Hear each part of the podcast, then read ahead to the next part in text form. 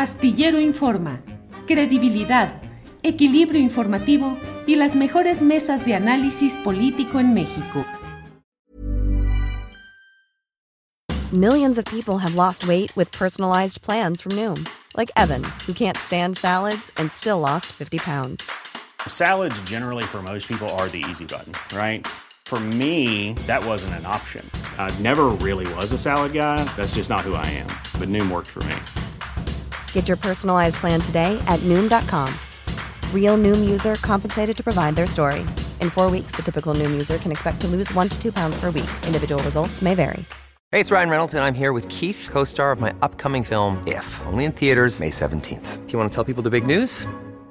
All right, I'll do. Sign up now and you'll get unlimited for $15 a month in six months of Paramount Plus Essential Plan on us. Mintmobile.com slash switch. Upfront payment of $45 equivalent to $15 per month. Unlimited over 40 gigabytes per month. Face lower speeds. Videos at 480p. Active Mint customers by 531.24 get six months of Paramount Plus Essential Plan. Auto renews after six months. Offer ends May 31st, 2024. Separate Paramount Plus registration required. Terms and conditions apply if rated PG. Las 2 de la tarde, las 2 de la tarde en punto. ¿Y qué cree usted? Ya está más que puesta. ¿Qué cree usted? No la del jueves, sino la del viernes, que es eh, esta mesa la mesa del más allá que está aquí anunciada en estos colores especiales y vamos de inmediato, ya están ahí en la mesa del más allá en su edición 2023. Ana Francis Moore, ¿qué tienes ahí? ¿Qué es? Es una pequeña chancla porque a chanclazos empezó el año. Chanclazos, sí, sí. A ver, ponla un poquito más atrás porque no se ve muy bien, un poquito más cerca de ti.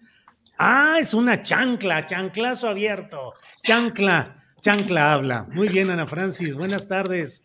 Hola. Eh, Fernando Rivera Calderón, ¿qué estaba por ahí? ¿Un dinosaurio? ¿Qué era? Ah, es, es, un alitosaurio, Julio, que qué gusto saludarlos, Ana, Horacio, amigos.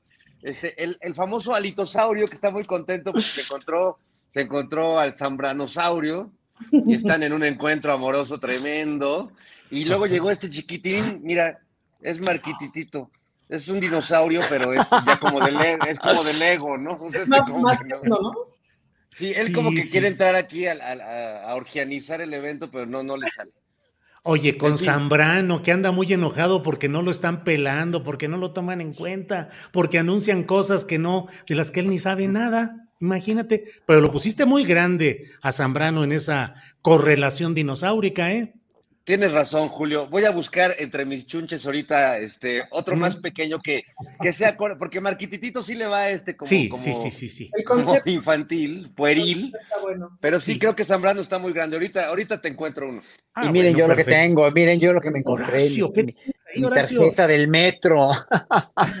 Todo de actualidad. Andas de actualidad. Muy bien, gracias. ¿Cómo estás? Buenas tardes. Bien, bien, gracias. Es que estaba yo pensando de Zambrano, creo que era, siempre ha sido así, yo creo que él nació enojado, ¿no? pues es que además. Es pues, tonzón, es que tonzón. Es que Tonzón, y además hoy le toca ser una especie de presidente del fideicomiso de liquidación del PRD, pues no es muy agradable estar en ese tipo de funciones. Pero bueno, Ana Francis Moore, ¿cómo te la pasaste en esta temporada? ¿Qué nos comentas para que nos dé envidia de qué? Pues me la pasé muy bien porque dormí y porque leí un montón de ficción. Terminé de leer El infinito en un junco, que es creo que de las mejores cosas que he leído en los últimos 15 años. Es una locura del libro. Es un ensayo, pero es, pero es todo un, pero es toda una ficción en el mejor de los sentidos.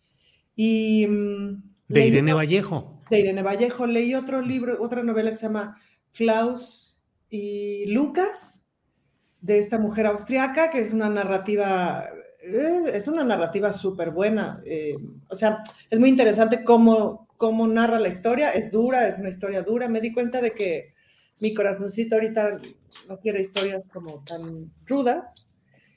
Y pues bien, Julio, la verdad es que descansé, dormí, comí, hice las cosas que hacen los adultos cuando tienen vacaciones y no tienen que cuidar hijos. Eh, y así, muy bien, la verdad es que me la pasé francamente bien.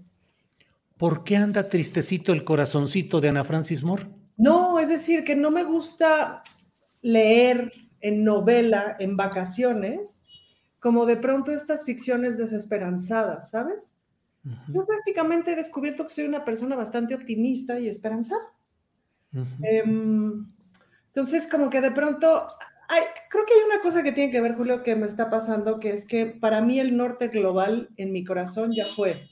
Yo estoy muy en el sur global, muy con Latinoamérica, muy al pendiente de los procesos de Colombia, de Brasil, de Argentina, de Paraguay, de Uruguay. Tengo muy buenas amigas, bueno, de Centroamérica. Tengo muy buenas amigas por todos lados, amigas feministas con las cuales siempre estoy en contacto. Y esos procesos me resultan entrañables, me resultan em, propios, pues, ¿no? Y de pronto en el proceso en el que estamos en este momento en México, pues se acomoda muy bien, o sea, ayuda muchísimo a comprender justamente como toda la colonización de todos los ámbitos, entre ellos la narrativa. Entonces, desde mi perspectiva, hay una parte de la narrativa universal que está colonizada por la desesperanza, una desesperanza de un norte global que claro que ya no aguanta, porque es un norte global extractivista, colonizador, de guerras, etcétera, etcétera, que no necesariamente tiene que ver con por lo menos la parte del sur global que conozco bien, que es Latinoamérica. Bien, eh, fíjate, yo en esta temporada leí, entre otros, eh, eh, el libro, el de mm, No es país para viejos, de Cormac McCarthy, el mm. autor de La carretera, que es justamente la desesperanza y el abandono de un escritor del norte. Pero bueno, Horacio Franco, ¿cómo te la pasaste? ¿Qué hiciste que nos diera envidia? ¿Cómo te la pasaste? Pues bueno, aparte de que no había conciertos ni nada, estuve aquí, este, le di vacaciones a todos, a todos en el, en la, este, pues, que es muy merecida a toda la gente que nos ayuda con el negocito que tenemos. Y, este, y pues me puse a trabajar yo en eso, ¿no? Y aparte estuve leyendo, no, ahora sí leyendo mucha música, muchos manuscritos. Hay un sitio muy padre este, en, en YouTube que se llama Del Vivaldi, que trae los manuscritos del Vivaldi, que, de Antonio Vivaldi, que eh, y hay muchos otros, ¿no? Que traen los manuscritos de los compositores y oyes la música y ves los manuscritos. Entonces estuve estudiando manuscritos de Vivaldi, la, la, grafía antigua, la grafía de los compositores originales, ¿no? O sea, hay grafía de Bach, los manuscritos de Bach son verdaderamente enriquecedores y, y analizar toda esa música estudiarla y analizarla, pues es para mí meterme en las lecturas más profundas de, de la vida, ¿no? Entonces estuve leyendo mucha música, escuchando mucha música y leyendo también. Este, y ya, nada más, o sea, fue, fueron unas vacaciones bastante tranquilas y bastante con trabajo. No dejé de estudiar ni un día, porque ya ven que yo no soy muy constante y muy disciplinado, entonces, la flauta no la dejé nunca, no salí a ningún lado, estuve más bien aquí recluido y escuché mucho, les digo, leí mucho. Lo, que leyó Ana Francis en libros lo, leí yo en partituras, pues sobre todo manuscritos que están hoy por hoy ya también en las bibliotecas de, virtuales de, internet y que es una delicia porque puede uno ver la grafía de los compositores y es impresionante cómo, cómo revelan mucho de su personalidad, y de su este y de su temperamento. Vivaldi, por ejemplo, le estaba vendiendo unos conciertos a un alumno alemán que tenía que se llamaba Pisendel, Georg Pisendel, que le compuso varios conciertos a él. Y en uno de esos, Pisendel le, le pide a Vivaldi este, eso, eso, eso es una anécdota muy conocida. Le pide a Vivaldi que escriba unas cuestiones de la partitura que normalmente Vivaldi, por ser italiano y por, por, escribir a toda prisa, pues no las escribía porque eran deductibles, para deducibles, muy, muy fácil de deducir para cualquier músico del bajo cifrado, del bajo continuo. Entonces Vivaldi escribe, escribe, le pide Pisendel que Vivaldi le dice, maestro, es que en Alemania son muy delicaditos y son muy sangrones y muy mamones escriba aquí, por favor, el cifrado, ¿no? los acordes que tiene usted que poner. Eh, este, sí, muchos que saben música me entenderán de los acordes, ¿no? El cifrado de los acordes. Entonces Vivaldi agarra y, pone rápido esos, pone esos acordes que son muy evidentes y muy fáciles, y le pone ahí una anotación que, que, en italiano es perlicolioni, que quiere decir para los huevones. Y entonces ya vi esa partitura, vi ese manuscrito y verlo de letra y puño de Vivaldi, pues es fantástico, ¿no? Porque ves, ves, eh, ves la historia de tu música de la música que me fascina, este, después de más de 300 años y ves, ves el temperamento de ese gran compositor. Bien, Horacio. Eh, Fernando Rivera Calderón, ¿Qué de lo que pueda escuchar nuestro selecto público puede usted compartirnos de lo que hizo en estos días de descanso? ¿Eh? No, pues es que de lo que puede escuchar el público. Lo, lo, dejamos en silencio absoluto. No, no, mira, la verdad es que practiqué algo que, que, ustedes deben conocer poco, pero sin duda conocen, que es el delicado arte de no hacer nada, Julio. Mm. De, de sentarte a contemplar la tarde, de, de, ponerte a oír Radio Felicidad, que por cierto es bien triste esa estación, o sea, no, no crean que, que, le hace honor a su nombre. Es una nostalgia, es una nostalgia ruda. Este, oye, oye, Fernando, sigan usando la misma ruga, es Radio Felicidad. ¿Te acuerdas Sigue siendo, sí, está en la Todavía, wow. Sí, no, es increíble. Y bueno, siguen pasando, ya sabes, este, los clásicos de Pandora, Mijares, ah, Vivaldi todavía Vivaldi ya se les pasó un poco. Ya se les pasó.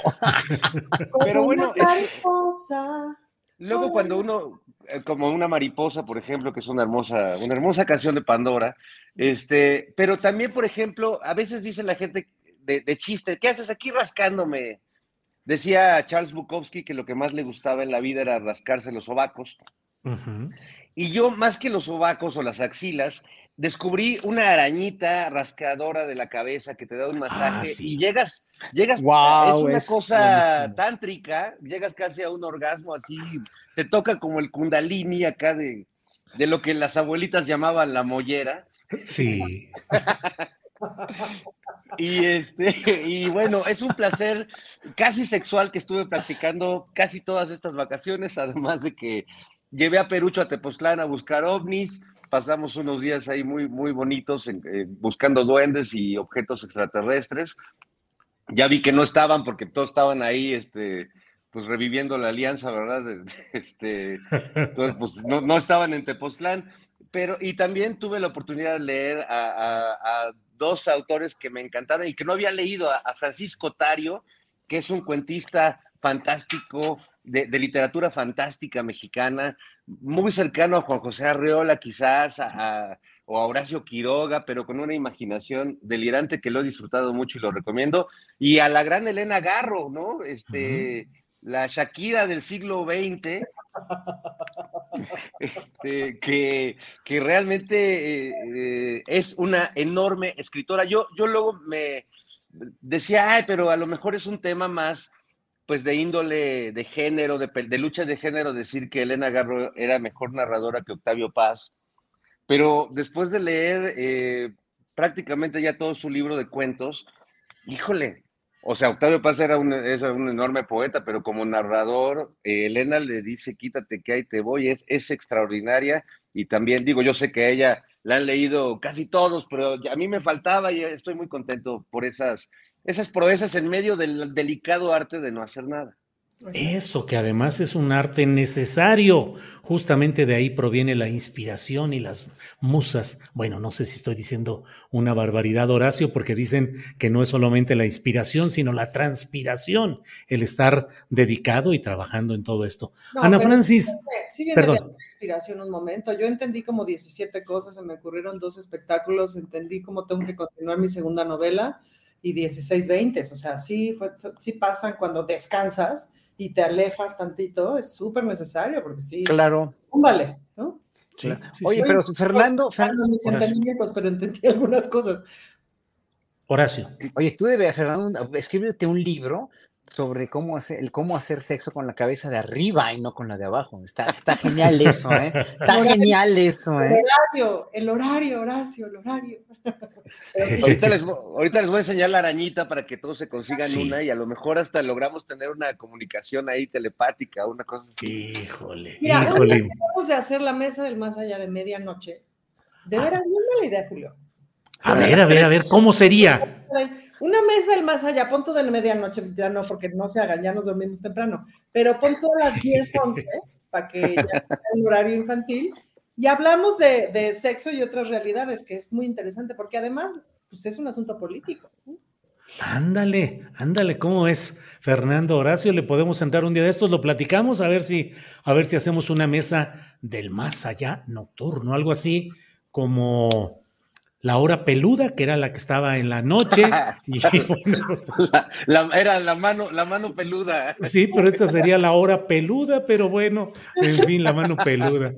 Los caballeros de la noche, que había uno de los traileros y los conductores en las carreteras que se comunicaban, a ver, con la colegancia, aquí el 1824 tenemos un 36 y no sé cuántas cosas. Un saludo a los amos del camino y a toda la Los- banda sí. de, de traileros y camioneros de, de este país que, que seguramente nos están es- escuchando. Así es, así es, claro que sí. Ana Francis, Casio o Rolex. Híjole, Julio, yo no uso reloj. ¿Pero qué opinas? No, pero siempre usé Casio, o sea, cuando sí usé Casio y los de calculadora, por ejemplo, me parecían la cosa más exótica del mundo. Cuando me compraba mi primer reloj de calculadora, que era el que yo realmente quería, y no el estúpido reloj rosa Joto que no servía para nada, perdón por lo de Joto. y me compraron un Casio de calculadora, dije, ajá, este es un reloj de gente de hoy. Eso fue hace Ujú. 40 años, obviamente, pero Casio. ¿Y cómo has visto esa discusión respecto a la canción de Shakira? Que soy uno de los contados que no la he escuchado, pero sí he leído parte de toda la discusión que se está dando. Y hay quienes dicen, Shakira con esto establece una forma de cosificación al hablar de marcas de relojes y de usarlos o dejarlos de usar. Y otros dicen, no, es la reivindicación de la mujer que no quiere quedarse callada ante una circunstancia lesiva de su integridad. ¿Cómo ves el tema, Ana Francis? Pues yo soy la otra persona que no ha escuchado la canción, Julio. Ayer lo intenté, le pedí a mi hijo que me la pusiera, pero quién sabe qué pasó, ya no me la puso, entonces ya no escuché, porque justo mi hijo llegó a enseñarme un TikTok que había salido de alguien que, se pitorreaba de Shakira. Y yo le dije, mami, y como claro, yo ya había escuchado 700 análisis durante el día y leído en el TikTok otros 700, pero no he escuchado la mendiga canción. Lo único que alcancé a decirle a mi hijo fue, El 90% de las canciones de los señores son tremendamente viol- violentas para las mujeres. Entonces, nada más te lo comento. Entonces el pobrecito hizo cara así y me dijo, no, pero yo no escucho de esas, y se peló. Y ya. Este, entonces, pues no, tampoco he escuchado. Eh, a mí lo que me parece muy divertido de todo el análisis sin haber escuchado la canción, pues es que está padre ser Shakira y decir, ahí les voy con lo que pienso en este momento de este asunto y se aguantan, con permiso. Y ya, no, ni siquiera conozco a Piqué porque además como Horacio tampoco sé de fútbol, sé quién es Messi porque si no hubiera tenido que cerrar los ojos durante los últimos dos meses y era difícil caminar. Em, pero nada más, pues no, Eh, si me encuentro a Piqué en la calle no lo reconozco, si se quiere Shakira. Em, y ya, Julio, pues, ¿qué? Una canción de despecho, supongo yo, como tantas, no lo sé, no sé más. Pues sí, así es. Ana Francis, bien. Horacio Franco, ¿qué opinas de, eh, no sé si de la música en sí de Shakira en esta ocasión, que ha tenido 56, 60 millones de, de vistas en su primera exhibición, pero ¿qué opinas de esa discusión que se está dando, sobre todo con esa frase de dejaste un Rolex y te fuiste con un Casio o algo así? Que no deja de estar presente en muchas de las canciones rancheras y populares de nuestro país y de muchos lugares. Pero, ¿qué opinas de, este, de esta discusión que se está dando, Horacio Franco? Bueno, Shakira es la que es una que canta con la voz gangosa así toda, ah, ah, ah, ah, ah, así. No, porque esa no es Chabela Vargas. No, bueno, que Chabela Vargas cantaba, era muy buena, era una gran artista, pero no cantaba afinado. No, Shakira es una que canta con la voz muy nasal, ¿no? Como en un vibrato así como, ah, así con una voz muy nasalona. que ¿Es mueve esa? la cadera. Sí, Esa, sí, bueno, sobre todo. sí. Sí, sí, sí. Bueno, tú dijiste dejaste y me, me- me empecé a, a- a pensar en otro reloj, el haste también. Tú dijiste Uy, dejaste, sí, ¿te acuerdas sí, de haste a la hora de México? Bueno, Sí, sí, la sí, hora, claro. bueno, ahí ya me fui a, me- me- ya me, ya me piré por cosas más remotas en el tiempo, pero decía dejaste un Rolex para qué? Para, para, Dejaste un Rolex para usar un Casio, esa es la idea, no sé cuál es la frase exacta, pero esa es la idea, que además Casio la ha aprovechado en una contracampaña de propaganda espléndida que dice, pues dirás lo que quieras, pero los que son de Casio siempre son fieles y siempre duran toda la vida y cosas por el estilo. Seguía existiendo Casio y gracias a esto, eso, los, vol- los volví a ver en Twitter. Dije, mira, Sí, sí. ahí están. pues yo Pero en el fondo vez- es, sí, Perdón, en el fondo, lo que ibas a decir, no, no, no, digo, en el fondo es la discusión de si prefieres un Rolex con todo lo que implica o un Casio, que es un tipo de reloj con muchas prestaciones, eh, calendario, calculadora, bueno, hasta radio eh, ha tenido y posibilidad de transmitir cosas a 100 metros de distancia, en fin, muchas prestaciones. Horacio. Yo no uso reloj, ¿no? Además tampoco uso reloj, pero aparte de todo, no le doy importancia a eso, porque... Nada para esta discusión, Porque, porque no, no, no le doy importancia ni a una canción, lo, único contacto que he tenido con un Rolex de cerca es cuando fui a China y en un mercado donde venían todas las imitaciones del mundo, de todas las cosas del más, más lujosas del mundo, me venían, y como nos oían hablar español, Arturo y a mí, nos decían loles, loles, loles, loles, y no quieren loles, no quieren loles, decían loles. Todo el mundo, ¿qué es un Rolex? Ah, es un Rolex, y, nos enseñaban el Rolex así, y estaba padrísimo, ¿eh? Pero yo nunca me compré uno porque me, me, me, me vale madre, me vale, me importa un los relojes, pues. Horacio, tengo que decirte que aquí los compañeros están a sonrisa o risa abierta. Tengo que defenderte o exigir que haya aquí. Eh, no, a ver. no, no. por chismoso. Y debe tener un mucho mejor análisis, Julio. Ya, a mí que me importa Shakira, a mí que me importa. Bueno, es que la verdad yo nunca he oído, ese, he oído cantar a esta mujer que creo que canta con una voz muy, muy, muy nasal, muy gangosa. Y lo único que siempre he dicho, eh, lo único que he dicho es que se va a lastimar las cuerdas un día, nada más, es lo único. Muy bien, Horacio Franco. Fernando Rivera, rescátanos, por favor, Fernando Rivera Calderón. Eh, ¿De qué se trata este asunto? Rolex, eh, Casio, Shakira, voz nasal. Me disculpo por mis compañeros de programa que no, no, este, voy a, voy a este, tratar de hablar de, las frivolidades de la vida del espectáculo. No, no. Mira, yo, yo diría, añadiría una nueva campaña de publicidad. Te podría decir que Casio tengo un Rolex, pero igual me dejaste, jaste. la hora de México.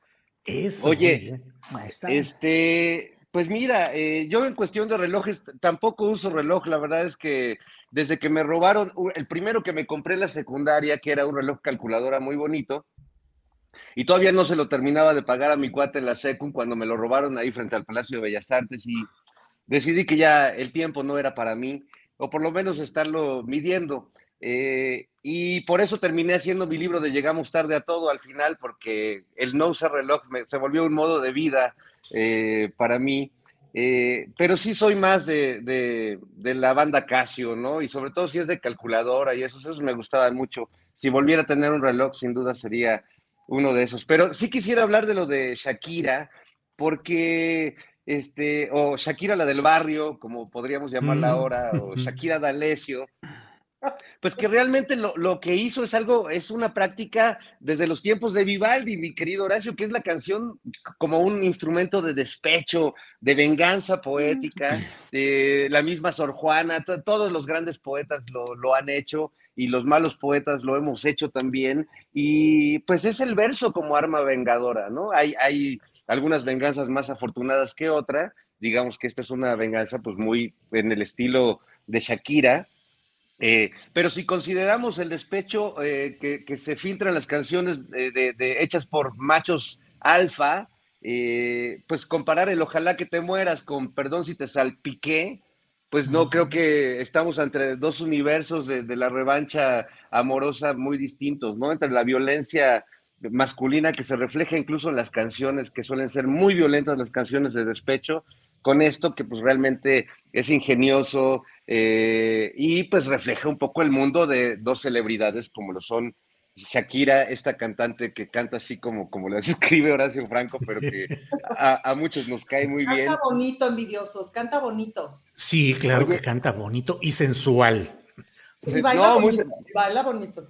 Bueno, yo debo presumirles que hace, hace muchos años tuve una gran experiencia, una de las experiencias que más este, amorosamente recuerdo en la vida, es que hace años, cuando era reportero de una revista musical, me mandaron a entrevistar a Shakira.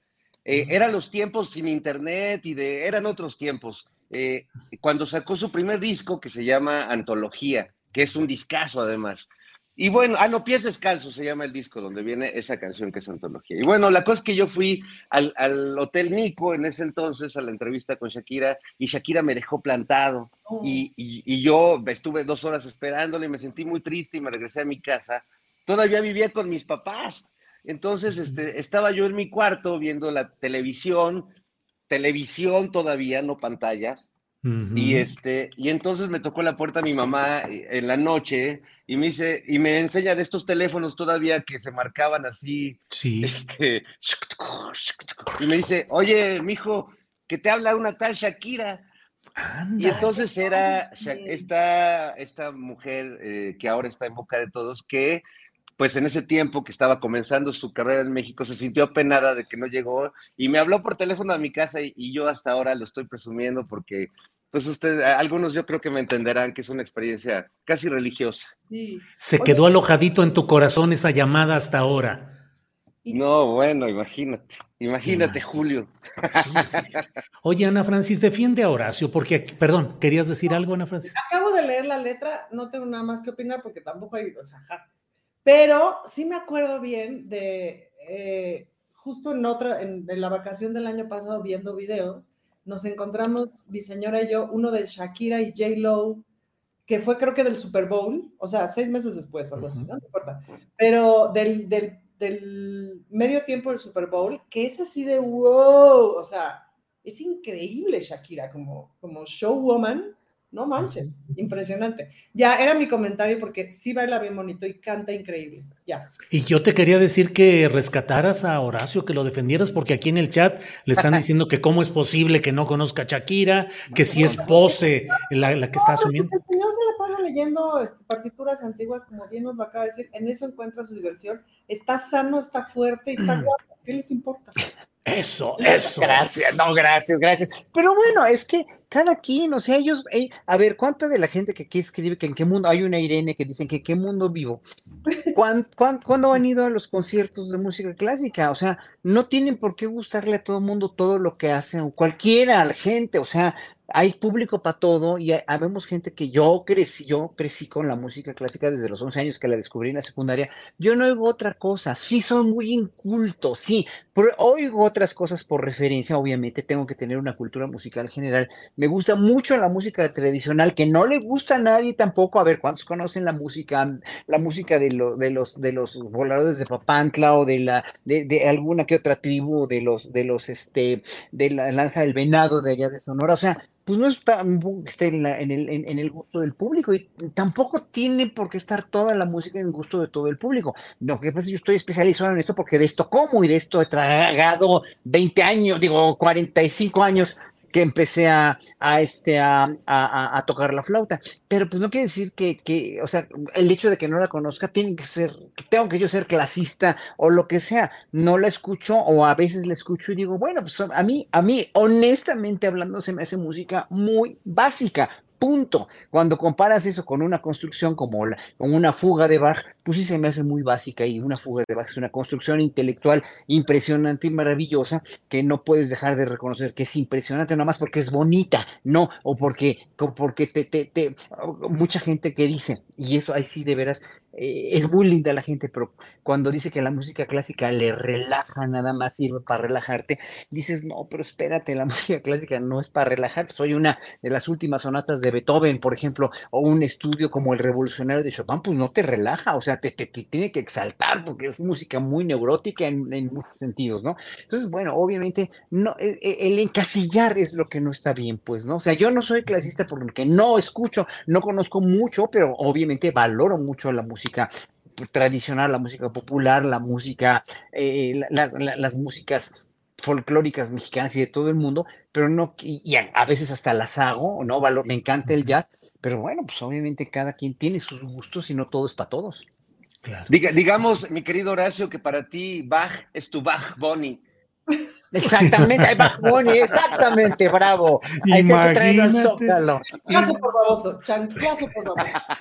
Fernando Rivera Calderón, ¿cuál chanclazo te dio más duro iniciando este año utilizando la referencia que nos da Ana Francis Moore? Lo de la ministra Yasmín Esquivel, eh, lo del metro, lo de qué es lo que, cuál es el chanclazo más duro de este año que llevas. No, sin duda lo, lo, que ha pasado en el metro y la manera tan, tan perversa, primero la, tragedia, ¿no? Por encima de todo y, y por otro lado la, la politización inmediata, ¿no? Así como a salto de liebre que, que comenzó y, todo este enrarecimiento que hemos venido viviendo los, días subsiguientes. Eh, el, tema de la tesis, bueno, es, eh, coincido que es un poco politiquería porque si nos vamos a poner a analizar la veracidad o quién ha plagiado las tesis o los discursos políticos, hijo, la verdad es que yo conozco mucha gente que se mordería gachísimo la lengua, incluso entre los muchos periodistas que denuncian así, este, rasgándose las vestiduras, ¿no? Que suelen incluso autoplagiar sus, sus eh, textos y cosas así. Lo del metro yo creo que sí debe preocuparnos. Ahora, eh, incluso ahora que saltan con esto de que ya hay militarización en el metro, pero creo que sí es un tema que, que nos preocupa a, todos los que, a, los usuarios de todos los días y a los que somos usuarios de, eventuales, que qué está pasando ahí, porque sí, no, no, o sea, siempre hay algo que falla y quienes lo usamos frecuentemente nos ha tocado eh, que se detiene 20 minutos o que de repente algo pasó en una rueda o cosas así, eh, o que se bajó un, perrito, cualquier cosa, pero esto ha sido tan recurrente, tan constante y tan terrible que yo creo que no, no podemos dejarlo ni echarlo en saco roto, eh, ni caer en esta manipulación perversa que está haciéndose con la información. Así que sí fue la primera cachetada y fue ruda, fue un chanclazo ojalá como los que me daba mi mamá cuando corría yo y que además tenía un enorme tino, le mando un saludo a mi madre porque sí, sí aunque uno trataba de evadir, tenía una, una visión así periférica, eh, la tiene, la tiene todavía, aunque ya, ya no me da chanclases a estas alturas. Yo creo que ganas no le faltan, pero bueno, en fin. Y motivos. Eh, motivos también, mi querido Julio. Pero bueno, hablando de chanclazos y, canciones, eh, creo que ese sería el, el, más rudo que hemos vivido hasta el momento. Y bueno, en, lo anecdótico ya este, de la nota roja de la ciudad, pues el tema de, la polar que nos ha tenido eh, muy atentos estos días y que pues me lleva solo a una, a una tremenda conclusión que es que la birria, la birria no vale nada. Así es. La birria no vale nada. Mira, qué buen tema musical, desde luego. Gracias, Fernando. Ana Francis. La birria no vale nada. Eh, Ana Francis Moore, em, ¿cómo va el chanclazo en el metro? Digo, desde luego todos eh, lamentamos la pérdida de vida humana, eh, las lesiones, pero en términos políticos, administrativos, ¿cómo has visto? ¿Ha sido un chanclazo para la figura política de Claudia Sheinbaum? Ha sido un chanclazo para todo mundo, Julio. Pues, eh, a ver, yo soy de las 66 personas que aprobaron ese presupuesto, ¿me explico? Y no lo aprobé a ciegas, lo analicé un montón. Y sobre todo el asunto del metro, porque se empezó a sembrar una narrativa, empezaron a aparecer diputados del PAN, especialmente Federico Doring, Ana Villagrán, en fotos del metro, más o menos a partir del mes de septiembre fue cuando yo los empecé a ubicar, creo que septiembre, octubre, no sé si empezaron a aparecer antes, y a sembrar esta narrativa de esto está descuidado, no sé qué, que era obvio que la narrativa se estaba sembrando desde, eh, desde lo que pasó con la línea 12, pues, ¿no? Eh, ha sido como una narrativa súper insistente, súper insistente, y que en ese sentido pues en términos como de estrategia política es fácil comprender que por ahí van a venir los ataques. Eso ya se veía venir. Y estos pequeños incidentes que empezaron a ocurrir, que si el ligero enciendo por aquí, que si el está por allá, que si no sé qué, y con fotos de los diputados de enfrente del pasillo eh, apareciéndose en el metro. Hay unos que se ve que sí de pronto lo usan, pero otros que no lo usan jamás y que por algo ahora lo estaban usando. Y, mm, y además me llamó mucho la atención cuando se anunció el asunto, cuando se quemó lo de, lo de los transformadores y esto, y que ahora eh, eh, la central, eh, esta, que no me acuerdo el nombre específico, la central esta de los transformadores va a estar en el C5. Cuando yo supe que era, el, que era en el C5, dije, ah, caray, ¿por qué en el C5? Me acuerdo que en ese momento pensé, dije, bueno, claro, hemos visto 300 películas de, en donde algún Bruce Willis, porque es como un estándar, en donde algún Bruce Willis este, salga a la ciudad de Nueva York de un caos que se quiere organizar en el metro, porque si tú eh, plantas un caos en el metro, plantas un caos en una ciudad, pues, ¿no? Más en una ciudad como esta, como París, como Nueva York, en donde el metro es central. When you're ready to pop the question, the last thing you want to do is second guess the ring. At BlueNile.com, you can design a one-of-a-kind ring with the ease and convenience of shopping online. Choose your diamond and setting. When you find the one, you'll get it delivered right to your door. Go to Bluenile.com and use promo code LISTEN to get $50 off your purchase of $500 or more. That's code LISTEN at Bluenile.com for $50 off your purchase. Bluenile.com code LISTEN. Millions of people have lost weight with personalized plans from Noom, like Evan, who can't stand salads and still lost 50 pounds. Salads, generally, for most people, are the easy button, right? For me, that wasn't an option. I never really was a salad guy. That's just not who I am.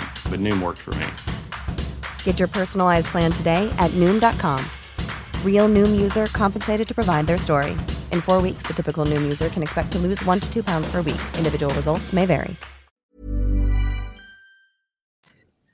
Entonces, viene toda esta narrativa que se está empezando a sembrar, pero una nunca piensa que que las cosas vayan a...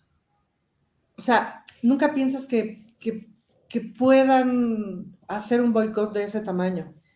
No estoy diciendo que lo hayan hecho, me parece que la investigación tiene que seguir su curso. Lo de la caja negra en la camioneta me dejó helada en términos de hasta dónde están dispuestos a llegar, con una, em, todo para atacar a alguien que es claramente una candidata viable, que ha sido la puntera en las encuestas de manera consistente, consistente, consistente, consistente. Em, Ana Francis, aprovecho que efectivamente, como lo has dicho, tú conoces bien lo que ha sido la presupuestación para este año. ¿Es suficiente? ¿Es adecuada? ¿Qué destacas de ese presupuesto? Es suficiente, es adecuada. Destaco todo lo de la línea 1, que la línea 1 va a ser absolutamente nueva. Lo único que no se hace nuevo es, son los túneles, pero todo lo demás es nuevo. Eh, y que eso no está dentro del presupuesto. Destaco, por ejemplo, que todo el, o sea, un poco para entender también cómo se distribuye el presupuesto en términos de mantenimiento. Si quitas la línea 1, que este año, digamos, no va a funcionar en términos de mantenimiento, pues también tienes ese dinero para el mantenimiento de las otras líneas. Destaco, por ejemplo, eh, todo lo que tiene que ver con la funcionalidad con los otros sistemas de transporte, con la modalidad de la multimovilidad. Eh, sí, me parece, claro que es suficiente. Lo que no se ha podido hacer, y eso también lo sabemos, pues es el asunto del sindicato, Julio. Sí. Es decir, si, si se me permite una crítica a la acción de la jefa de gobierno en estos cuatro años y cacho de gobierno, es, eh, o no sé si lo haya hecho, es creo que el acercamiento a los trabajadores eh, tiene que ser mucho mayor, porque justamente tiene que venir de los trabajadores también. Si hay un sindicato corrupto, pues los trabajadores le tienen que entrar también a limpiarlo, como ha ido pasando en los otros sindicatos acompañados también por la Secretaría del Trabajo Federal. Pues. Entonces, em, quizás va por ahí. En términos de presupuesto, no es cierto que sea insuficiente para nada. Esta es una, la, narrativa del presupuesto insuficiente es una narrativa absolutamente sembrada y absolutamente coordinada con un objetivo específico que es golpear a la jefa de gobierno. Bien, Ana Francis. Horacio Franco, ¿qué opinas? ¿Ves en esto una embestida mediática, política y eventualmente conspirativa contra la puntera en las encuestas y en la presencia pública rumbo a 2024, que es la jefa de gobierno Claudia Sheinbaum? Sí, mira, claro que todo es político, todo lo que haga Claudia Sheinbaum, sobre todo ella, ¿no? Porque es la puntera eh, a, Vox Populi, ¿no? No quiero decir que Marcelo Ebrard no, o sea, Marcelo Ebrard tuvo un papel fundamental en la, en la cumbre, ¿no? Y, y, obviamente su popularidad espero que suba mucho también. O sea, yo no tengo ningún preferido, ¿no? Eh, vamos, Obviamente el, Vox Populi dice que Claudia Sheinbaum es la, la, es la buena del presidente, pero no, yo no lo quiero creer así, no lo quiero creer así, otra vez lo digo, no lo quiero creer, ¿no? Pero eh, obviamente lo que haga Claudia Sheinbaum para bien o para mal se va a tomar como siempre como una embestida política. La cuestión aquí es que estamos hablando de un eh, medio de transporte estratégico. Aquí he oído muchas opiniones de muy buenos periodistas. Escuché la de Ricard hace ratito, de Pérez Ricard. Este, eh, muy, o sea, sí es muy, muy importante que se considere, que se considere que la Guardia Nacional no va más que con toletes, no va con armas, pues. Número dos, que la Guardia Nacional tiene un gran respaldo popular, lo cual quiere decir que la, la, la, y no se ha hablado mucho de esto, y el presidente lo dijo hoy en la mañanera, la psicosis. O sea, el peligro de la psicosis, el miedo que tiene la gente a subirse al metro, hace también que haya una cierta psicosis y una, o, es que se sientan inseguros, obviamente, es, es lógico y es natural, ¿no? Y, y, y, claro, se le tiene que dar al pueblo, se le tiene que dar a la gente que toma el metro una cierta certeza y seguridad. Dice, dice Ricard que tenemos una excelente policía en la Ciudad de México.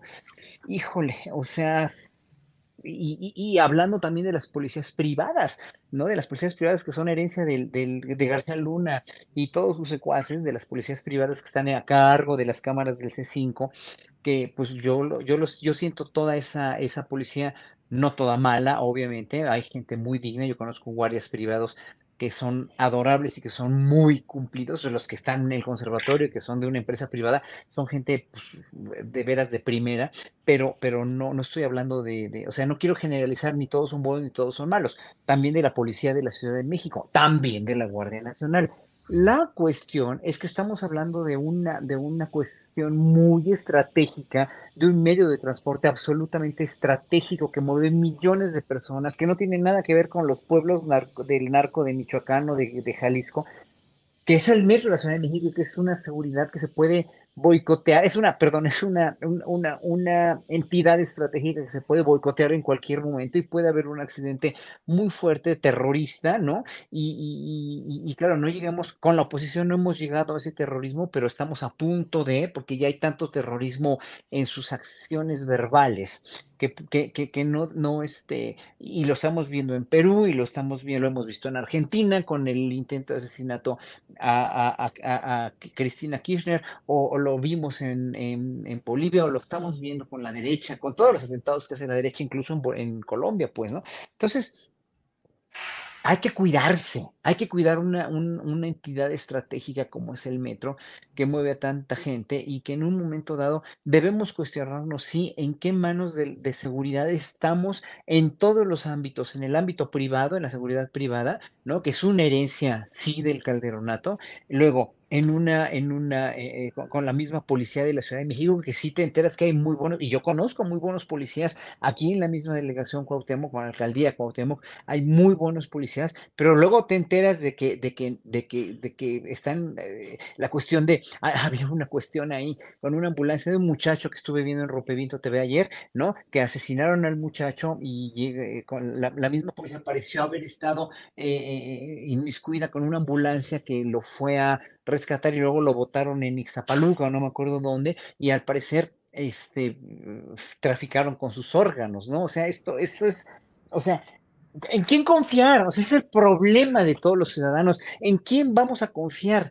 ¿En la Guardia Nacional? Bueno, la Guardia Nacional está empezando apenas y creo que tenemos una, una, una excelente oportunidad para que la Guardia Nacional, la tienen ellos, ¿no? Para que la Guardia Nacional empiece a, dar muy buenos resultados, ¿no? Pero ah, ah, me entero ayer que también dos miembros de la Guardia Nacional, no me acuerdo en qué estado, este, golpearon a unos muchachos o los, no, no sé si, no, no sé si los mataron o no, pero ya, ya no oí bien, lo oí de refilón, pero pues también oh, la Guardia Nacional se tiene que poner guapa en ese sentido, o sea, es o sea, toda la seguridad en este país es estemos en manos de quien estemos privados o la Policía de la Ciudad de México o la Guardia Nacional, pues ahora sí se tienen que poner las pilas y, precisamente brindarnos seguridad en ese sentido.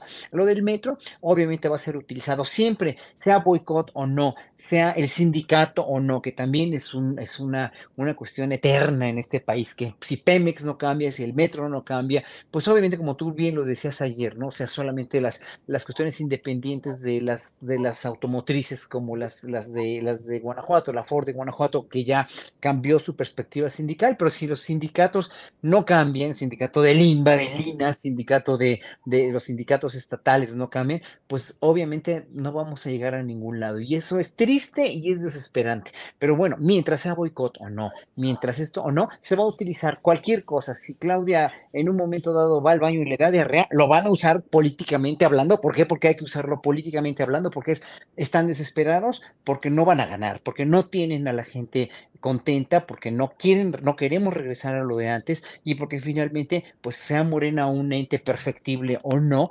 simplemente lo único que va a pasar es que van a ganar las elecciones de 2023, esperemos, todavía, todavía falta Coahuila, pero este, y las de 2024, pues seguramente que, que no, no, tiene, no tienen este, salvación, la oposición no tiene salvación, por más que digan, por más que se unan, por más que haya declaraciones de alito donde todo es paz y todo es, es, es maravilloso y todo es democrático, pues obviamente es una cuestión que, como tú lo decías ayer en la videocharla, que pues todo, todos los días me las he hecho contigo, pues no, no, no, no, no hay, no hay para dónde ir para la oposición, pues.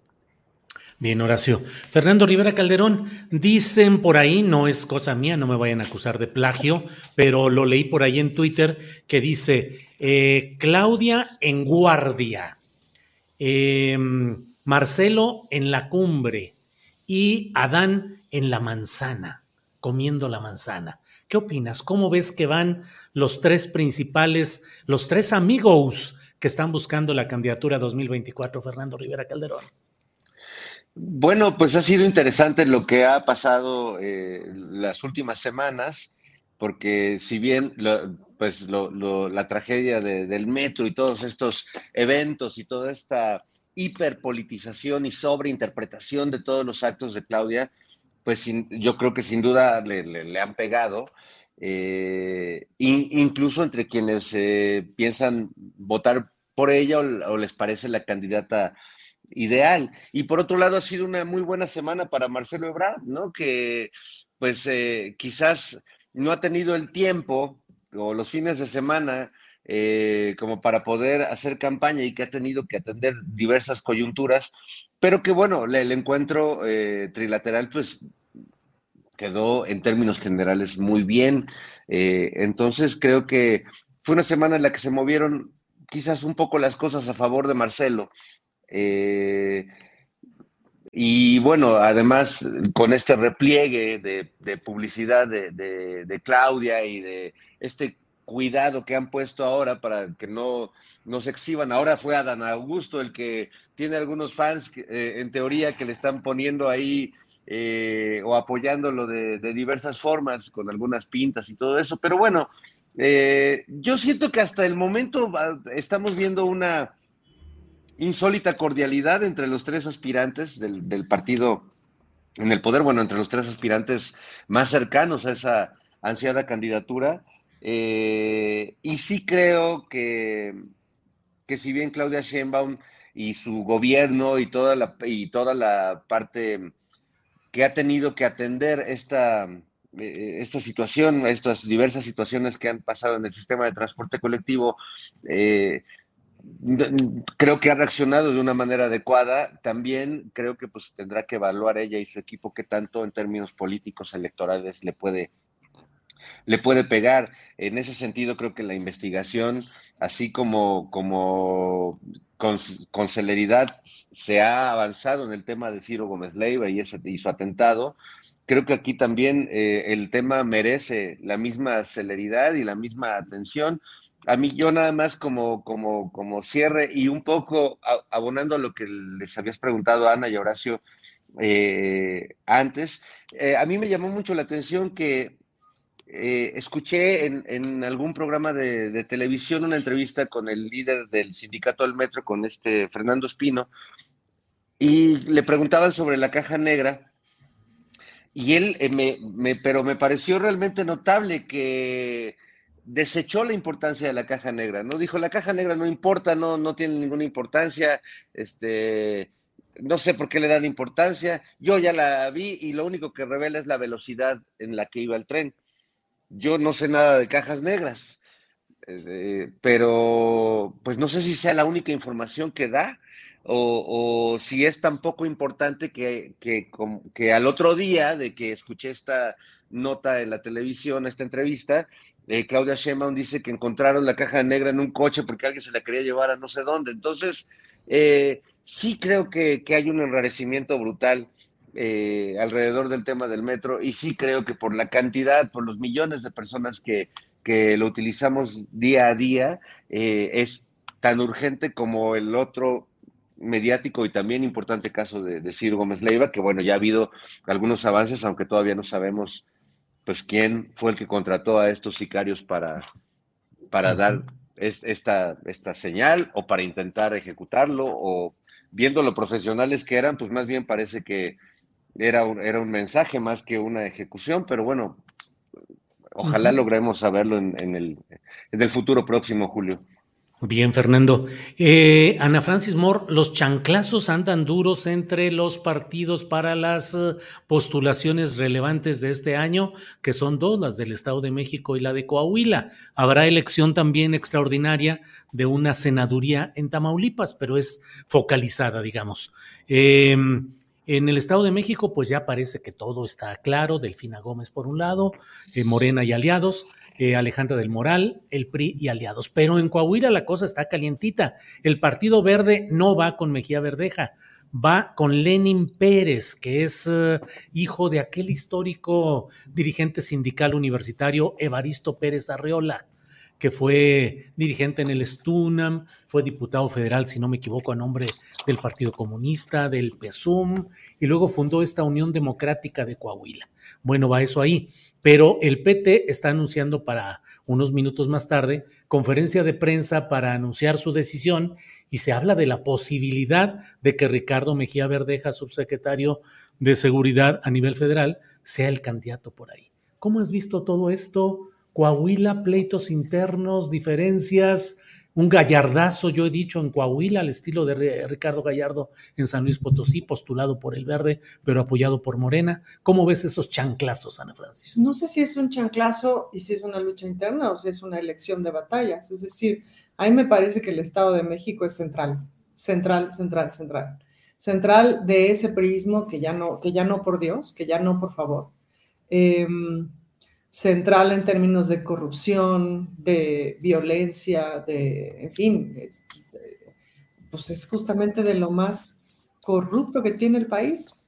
Me parece que el caso de Coahuila es distinto y también me parece que es un otro priismo el que hemos estado viendo en Coahuila. Te puedo hablar un poquito del priismo que vimos en Coahuila en este sexenio con respecto a la violencia hacia las mujeres, porque han tenido un sistema de atención eh, bueno, un buen sistema de atención en donde la secretaria de las mujeres de allá ha podido actuar. Es decir, hay muchas veces que muchos estados tienen a buenas secretarias de las mujeres, pero no necesariamente pueden actuar si no hay voluntad política del gobernador. El gobernador actual ha tenido eh, una voluntad política importante hacia los temas de mujeres. En eso se diferencia radicalmente del Estado de México, en donde al muñecón las mujeres le importamos tres kilos de maciza. Entonces... Tengo que cortar. Perdón, no, no, adelante. Sí, sí, yo, yo, empezaría por plantear los dos prismos que estamos viendo en ese sentido, pues, ¿no? Em, entonces, no sé si, digamos, hay una, es decir, me parece que en el estado, que el Estado de México para Morena es fundamental ganar. No sé si Coahuila también es fundamental ganar para Morena. Estaría padre, pero en el, eh, no sé si es tan fundamental como el Estado de México. Y entonces pensar si vale la pena justamente tanto para el Verde como para el PT, el PT que es un partido que yo respeto mucho, pues justamente pelear la batalla por separado, eh, que tiene unas otras ganancias. No la ganancia de ganar, válgase la redundancia, pero sí tiene unas otras posibilidades de ganancias en términos de pues ganar espacios legislativos, etcétera. Para no malentender las cosas, Ana Francis, un poco estás diciendo concentrarse Morena más en el Estado de México que en Coahuila. Pues yo sería, o sea, concentrar los esfuerzos de unidad más en el Estado de México que en Coahuila. Para la unidad hay que esforzarse, no es este, no es en Chilamesta, pues no. Sin unidad en el Estado de México, pues, pues imagínate. Sin unidad en Coahuila, no lo sé. ¿Armando Guadiana no sería factor de unidad en Coahuila? No lo sé. No lo sé. Bien, Ana Francia. tema del proceso del Estado de México por la relación que tengo natural de que, carajo, la mitad de las mujeres que solicitan la ayuda de violencia viven en el Estado de México y no puedo hacer mucho. Y eso es muy desesperante, pues. Entonces, por eso conozco mucho más el proceso del Estado de México. Horacio Franco, nos queda como un minutito y medio, dos, cuando mucho, para eh, postrecito antes de despedir la transmisión del canal 22. ¿Qué quieres agregar, por favor, Horacio? bueno, yo aquí veo más que nada en Coahuila la, la, la decisión total de, una unidad de, de, los partidos de izquierda, una tal, tal vez aventajamiento al PRI, ¿no? Obviamente, eh, que, obviamente aquí no, ya no hablamos de partidos en estos estados, ¿no? Eh, el gobernador, como dijo, como dijo Ana Francis, bueno, no lo he hecho mal en, en, esta cuestión, pero ya, ya es necesario cambiar el prismo de, o quitar el prismo de los dos estados, ¿no? Y eso lo sabe todo el mundo. El problema es que si hay esa decisión de Mejía Verdeja y luego con Guadiana y luego con el otro candidato Lenin, etcétera, etcétera, la gente ya no va a saber por quién votar, porque finalmente o, se va a dividir demasiado el voto y esto pues es un debilitamiento político finalmente para, para cualquier proyecto, ¿no? Pero está bien si no, si gana o no Morena, que gane el, que gane el mejor. Oyendo a Guadiana hace rato en la entrevista que te dio, obviamente pues tiene sus ideales bien plantados, es una gente que tiene, que, que, que si no miente, que esperemos que no y confiemos en que no, pues obviamente todo lo que le habían achacado y todo esto de de las minas, etcétera, etcétera. Bueno, espero que lo pueda comprobar y espero que pueda ser un buen gobernante, pero mucha gente no confía en él también, ¿no?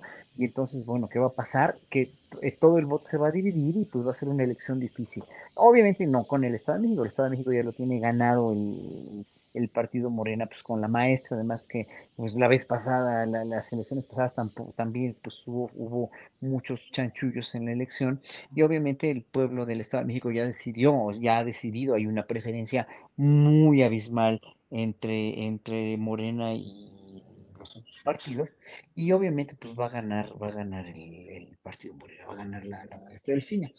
Es, nada más es eso, ya con eso, ya con eso digo lo que pienso, porque finalmente sí me da un poco de pena que en Coahuila esté pasando esto, pero pues obviamente las votaciones son las votaciones y lo dijo el presidente, se respeta el que gana la votación, ¿no? Bien, Horacio. Fernando Rivera, dos minutitos de postre de lo que desees agregar, por favor.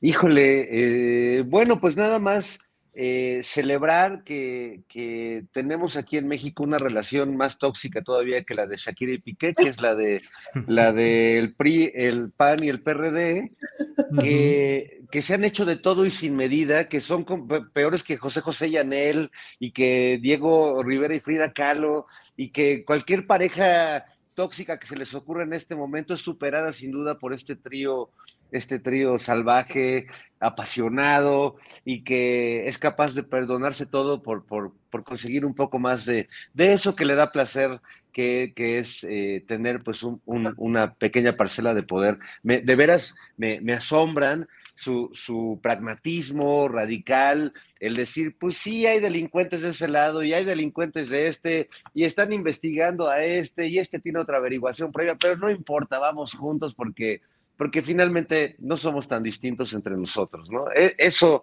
eso sería mi postrecito, mandarles un, saludo y el premio, como sin duda el trío tóxico de, de este año que comienza.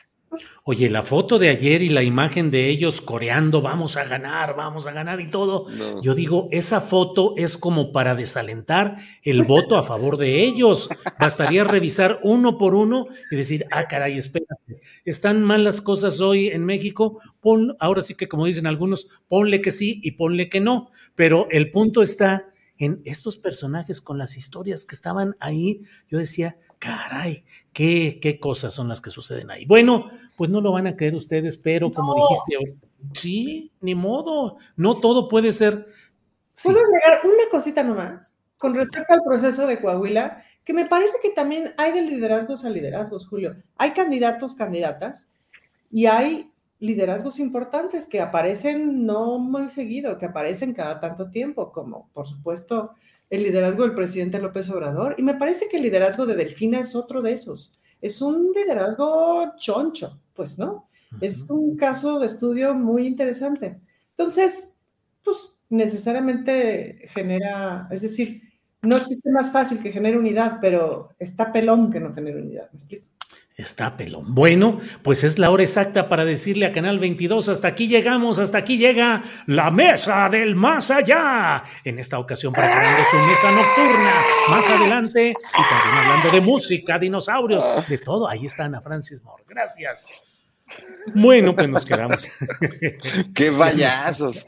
Sí, qué payasos. ¿Qué tenemos que hacer, Fernando? ¿Cómo le hacemos para ser serios en estos finales y en la mesa en general? No, no, que no, que, que el Señor nos guarde de la seriedad y de la sobriedad. Qué bueno que en esta mesa nos podemos reír y que es, es una vacuna, Julio, Ana, Horacio, contra todo mal, la risa, poder, mira, que todo se te resbale un poco y darle importancia a lo importante y, debatir lo demás, este, siempre guardando eh, eh, esa, esa, pues ese sentido de que no somos más que polvo en el viento, un, poquito de polvo de estrellas regados ahí a la mitad del universo, este, no vale la pena, como decía el profeta Juan Gabriel.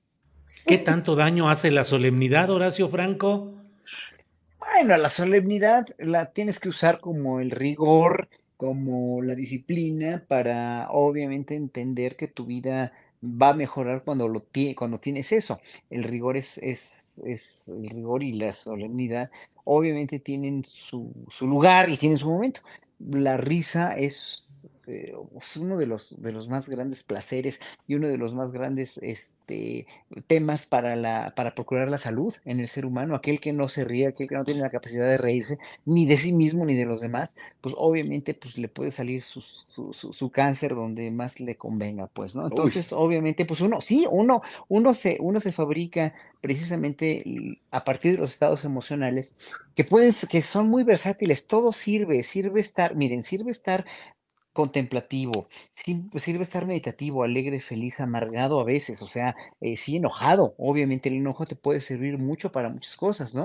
Eh, eh, y te puede servir, y, pero mucho más la felicidad y la risa y manifestarlo de la manera más inocente, de con eso, con ese, con ese candor con el cual voy a, voy a, la fotografía y al video de lo del elevador, cuando estaban ahí los mandatarios con López Obrador, con ese niño que, que, tenemos todos dentro, que lo tiene también el presidente, pues obviamente eso, eso es finalmente llevar eh, la solemnidad de la política y de un encuentro eh, trinacional, de un encuentro este, de la cumbre de Norteamérica, a niveles pues muy padres donde finalmente no es nada forzado ni nada acartonado ni nada. Hubo momentos muy solemnes, pero también hubo momentos muy de mucha cultura como el fandango por la lectura de Beatriz con la señora de Biden y que, y que en un momento dado nos dejan ver que, que, que muchos de los gobernantes en este mundo, mucho del protocolo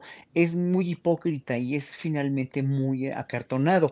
Tan es así que con la mayoría de los gobernantes o reyes o príncipes, pues hay un montón de prensa, de esta prensa amarillista, de la, de la prensa del corazón, que pues, se los cacha en sus, en sus movidas, en, eh, a, los príncipes de Mónaco, a los reyes de España, etcétera, etcétera, pues, o con todas sus tranzas, etcétera, etcétera, ¿no? Con esta, pues sí, son seres humanos, todos somos seres humanos y tenemos toda la libertad y todo el derecho de reír, de llorar y de enojarnos. Así que eh, creo que, creo que lo más padre de esta mesa es que, pues sí, eh, enfocamos los entornos políticos de una manera pues muy ciudadana y muy liberal y muy artística, creo yo. Y nos das chance. Tú, que es muy importante también, Julio, o sea, le das chance, nos das chance tanto a nosotros como a los, los grandes periodistas que, que tienes martes y miércoles, o la gente que sabe tanto de seguridad de los jueves, o, los de los lunes también, que son grandes eminencias, y, y, y, tu, tu, noticiero tiene cabida hasta para gente como Daniel Roblesaro, que es un titán y un coloso maravilloso, conmovedor, de una, de una inteligencia maravillosa, ¿no? Y eso, pues obviamente a ti te hace realmente ser un gran creador de contenidos y un gran periodista. Hombre, Horacio, muchas gracias, muy amable. Empiezo bien el año. Ana Francis, nos despedimos. El humor siempre es lo mejor del mundo. La solemnidad es horrorosa, es un corset que hay que quitar. Está bien. Bueno, pues eh, preparémonos para este año que va a estar movidito y sabroso. Así es que ya iremos platicando de este tema, de la posible mesa del más allá nocturna con temas escabrosos y delicados para público nocturno. Y bueno, a chanclazos, dinosaurios, música, solemnidad, risa y mucho gusto. Gracias por estar en este viernes 13 de enero. Ana Francis, gracias, buenas tardes. Fernando, gracias. Horacio, gracias. Hasta luego. Nos vemos. Feliz año. Gracias, hasta luego. Hi, this is Craig Robinson from Ways to Win, and support for this podcast comes from Invesco QQQ, the official ETF of the NCAA. The future isn't scary. Not realizing its potential, however, could be. Just like on the recruiting trail, I've seen potential come in many forms as a coach. Learn more at Invesco.com slash QQQ. Let's rethink possibility. Investco Distributors, Inc. Even when we're on a budget, we still deserve nice things. Quince is a place to scoop up stunning high-end goods for 50 to 80% less than similar brands. They have buttery soft cashmere sweaters starting at $50 luxurious Italian leather bags, and so much more. Plus, Quince only works with factories that use safe, ethical, and responsible manufacturing. Get the high-end goods you'll love without the high price tag with Quince. Go to quince.com/style for free shipping and 365-day returns. Para que te enteres del próximo noticiero, suscríbete y dale follow en Apple, Spotify, Amazon Music Google o donde sea que escuches podcast. Te invitamos a visitar nuestra página julioastillero.com.